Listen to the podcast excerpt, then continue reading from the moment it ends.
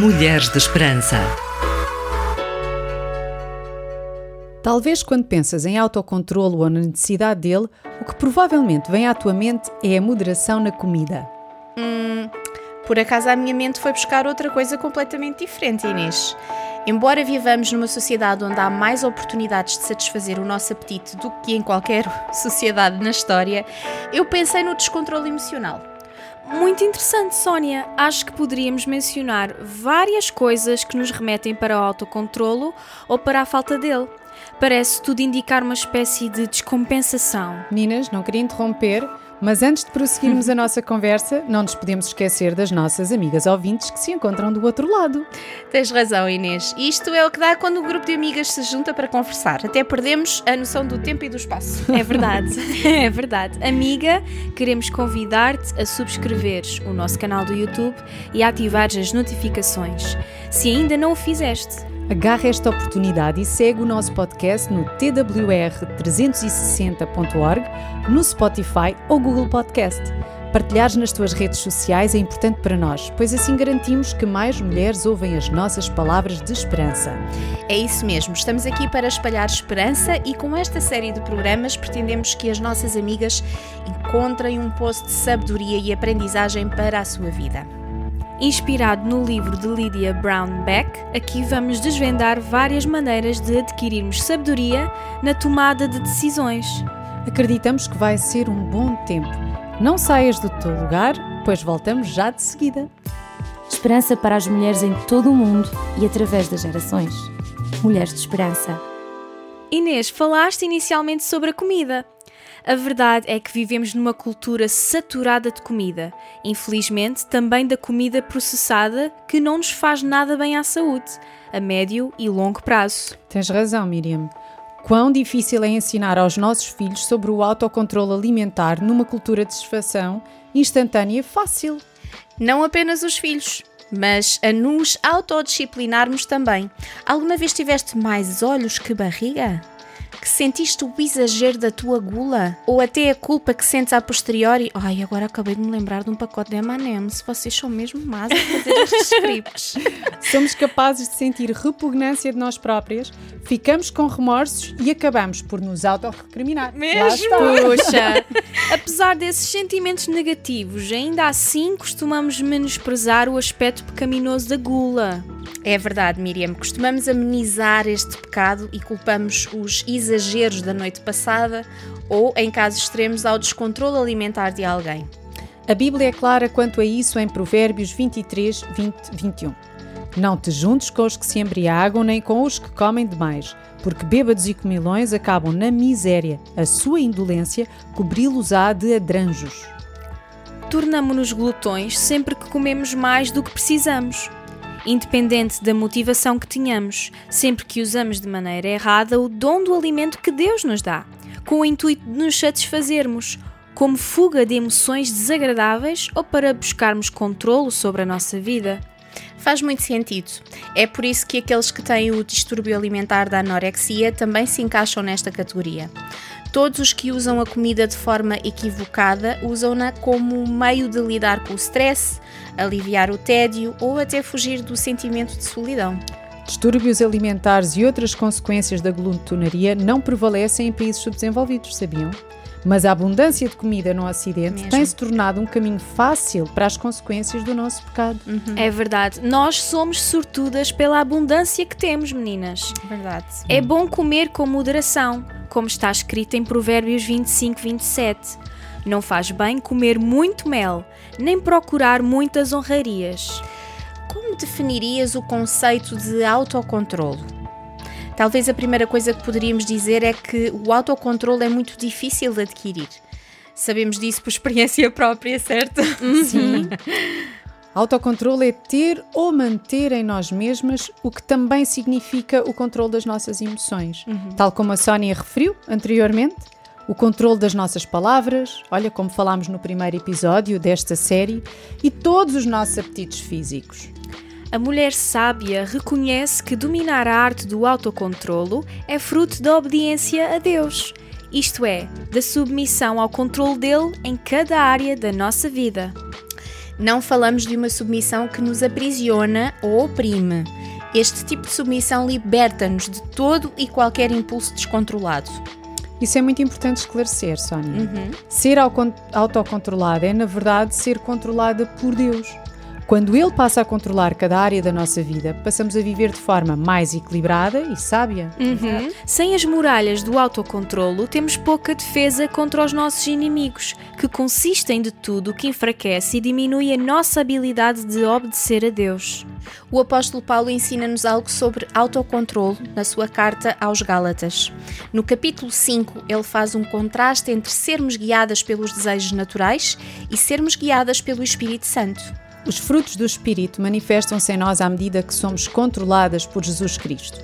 Certos comportamentos e hábitos que temos, na sua maioria, demonstram frutos negativos, sendo eles resultado da nossa separação com Deus. É verdade. Quando as pessoas buscam realização fora de Deus, a princípio elas imaginam estar no caminho da alegria e da liberdade. Mas a realidade é justamente o oposto. Paulo menciona em Gálatas os frutos que o Espírito produz. O espírito, pelo contrário, produz amor, alegria, paz, paciência, amabilidade, bondade, fidelidade, modéstia e autodomínio. E contra estas coisas não há lei. Os que pertencem a Cristo já se crucificaram a si mesmos com as suas paixões e maus desejos. Aqui descobrimos que o autocontrole não é uma característica natural. Por isso mesmo precisamos do Espírito de Deus em nós. O autocontrolo é possível apenas através de Deus, em confiança, dependência e submissão. Se queres saber mais sobre os frutos do Espírito, podes ouvir a nossa série que fala exatamente sobre isto. É só ir ao nosso Spotify. Orar, ouvir, aprender, crescer e dar. RTM Mulheres de Esperança. Bem-vinda de volta ao episódio Mulher Sábia Conhece o Segredo do Autocontrolo. Já nos segues nas redes sociais? Estamos no Facebook, Instagram, Twitter e YouTube. Permanece desse lado e fica connosco para falarmos dos 5 impedimentos do autocontrolo. Importante relembrar, Miriam, temos experimentado as falhas constantes nas nossas tentativas de não comer demais, não gastar demais ou qualquer outra luta que estejamos a enfrentar. A boa notícia é que há esperança. Isso não precisa ser assim. Muitas vezes parecemos uma cidade derrotada, sem muralhas. Pensa connosco. O que derruba os nossos muros? O que te impede de adquirir autocontrole? Bem, vamos considerar então cinco possibilidades. Vamos. Primeiro, desejos em competição. Um motivo pelo qual lutamos é que o nosso desejo por controlo está constantemente em guerra contra o nosso desejo pela coisa que queremos controlar. Por exemplo, se és uma mulher cujo peso está sempre a aumentar e a diminuir, sabes do que estou a falar. Depois de tanto tempo a tentar, acabas por ficar desanimada e simplesmente desistes ou continuas nessa luta para o resto da tua vida. Não precisa ser assim. Jesus disse: Um reino dividido em grupos que lutam entre si acaba por se arruinar. Do mesmo modo, uma cidade ou uma família dividida não se mantém de pé. Se estamos divididas entre dois desejos, não chegaremos a lado algum. É isso mesmo. 2. Motivações equivocadas. Às vezes o domínio próprio permanece uma ilusão, porque o buscamos pelos motivos errados. Com isto, precisamos de examinar o nosso coração. Deus está interessado em ajudar-nos na nossa santificação.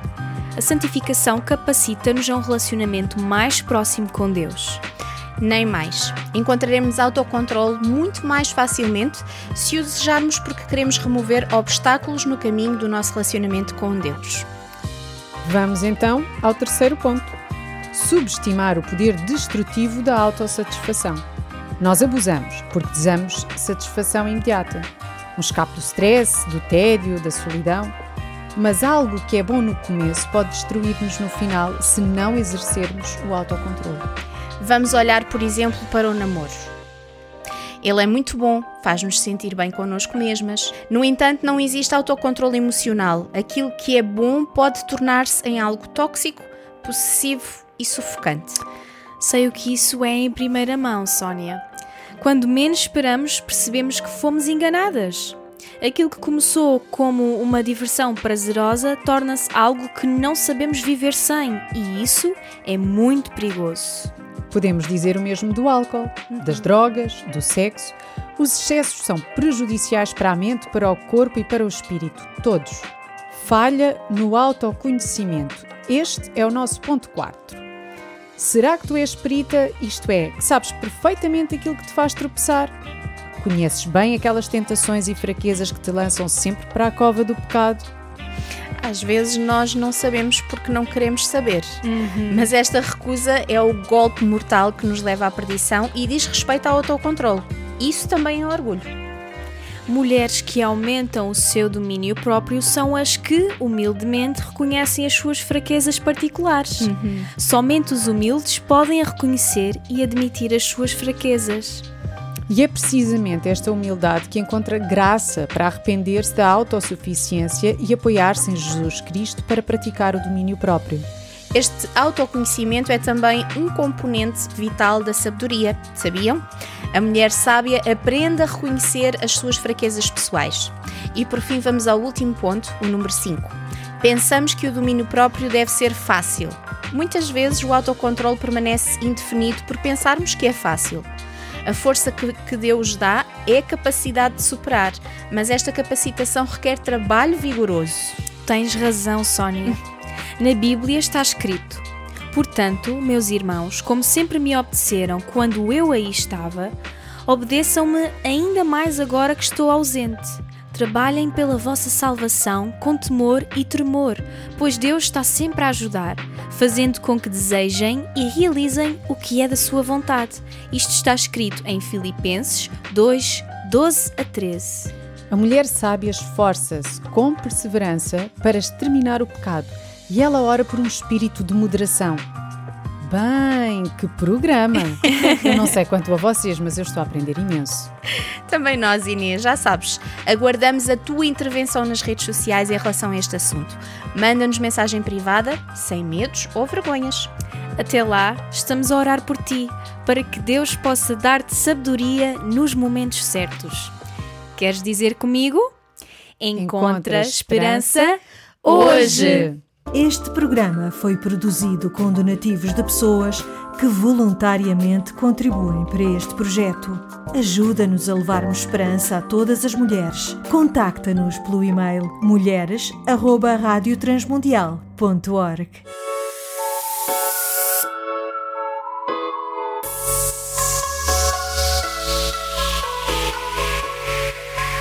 Mulheres de Esperança. Uma produção RTM Portugal.